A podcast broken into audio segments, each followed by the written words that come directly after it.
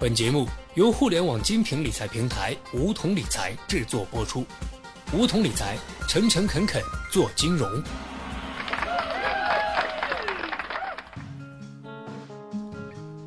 收听梧桐电台，掌握理财要领。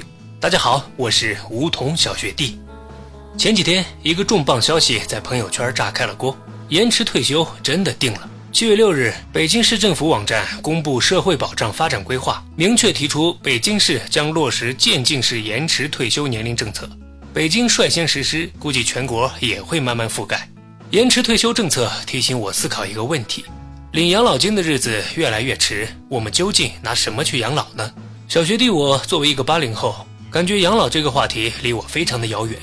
提到养老，我一开始脑海里想到的是靠子女养老，可是转念一想。如果我自己未来的孩子背负房贷车贷时，孩子自己手头的钱都所剩无几，我怎么好意思让孩子来养我呢？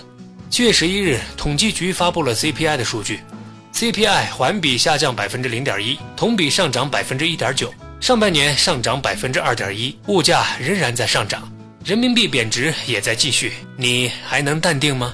对于养老这件事儿，小学弟还是觉得越早规划越好，你还年轻，还有钱花。可想要从容面对未来，就要早做打算。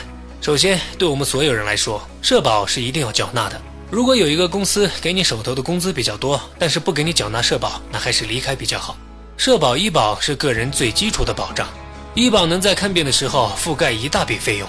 一般从单位退休以后，缴够了一定的年限，就能享受终身医疗。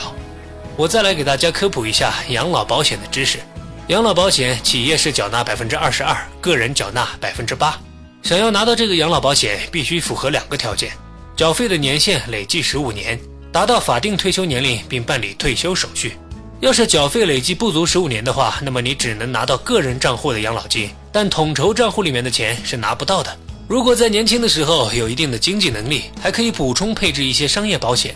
我自己就有买过意外险、重疾险。要是遇到重大意外的时候，那就会多一份保障。保险越早买就越便宜，年纪越大买反而越贵。提到养老，我觉得我们这代人的担子还是非常重的。小学弟是独生子女，不仅要给爸妈养老，而且要学会自己规划未来的养老，感觉还是多赚点钱比较实际。目前我国的社保替代率大约是百分之四十，也就是说，你现在有八千元的工资，退休后只能拿到三千二百元。不过，我觉得几十年后这点钱还是不能满足我们的养老支出。想有更高品质的养老，还得靠自己。那么，我们到底要存多少的养老金呢？我们来算一下。假设我今年三十岁，想要六十岁退休，除了社保和养老金，每月要多留出一千元。那么，按照八十岁的寿命来算的话，我需要自己准备的养老金等于八十减六十乘以十二再乘以一千，等于二十四万。期间再加之保守的百分之三的通货膨胀率。等我八十岁的时候，就需要五十八万了。在平时的理财中，我比较注重开源和节流，主要还是靠开源，每个月存下三千元，我会放百分之二十到百分之三十的比例在货币基金里，再放百分之十的比例在 P2P 理财和基金里。随着年龄的增长，我会适当减少风险投资的比例，保持这笔资金的安全性和稳定性。在制定这笔养老金规划的时候，不妨把收益看得低一些。收益率永远伴随着高风险。如果你只是一个普通上班族，想要攒下自己的养老钱，最好在平时减少风险投资的比例。资产泡沫看上去很美，可能你去玩的时候就被套住了。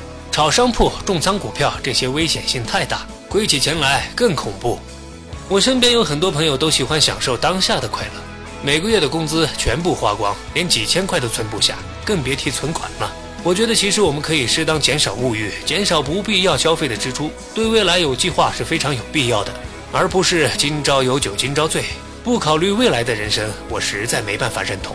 当我老了，我希望我能通过个人的努力，有品质的生活，不会让子女感觉到一丝累赘，不会委屈自己，做个老有所乐的老人，努力实现财务自由，这样就能留给自己一点小幸福。好了，本期节目就到这里。那么今天的梧桐电台，大家是否有所收获？加入梧桐交流投资理财的那些事儿，和我们一起边学边赚。各大应用市场搜索“梧桐理财”均可下载 APP，现在注册还可免费获得一万元的理财本金哦。下期节目，小学弟与你不见不散。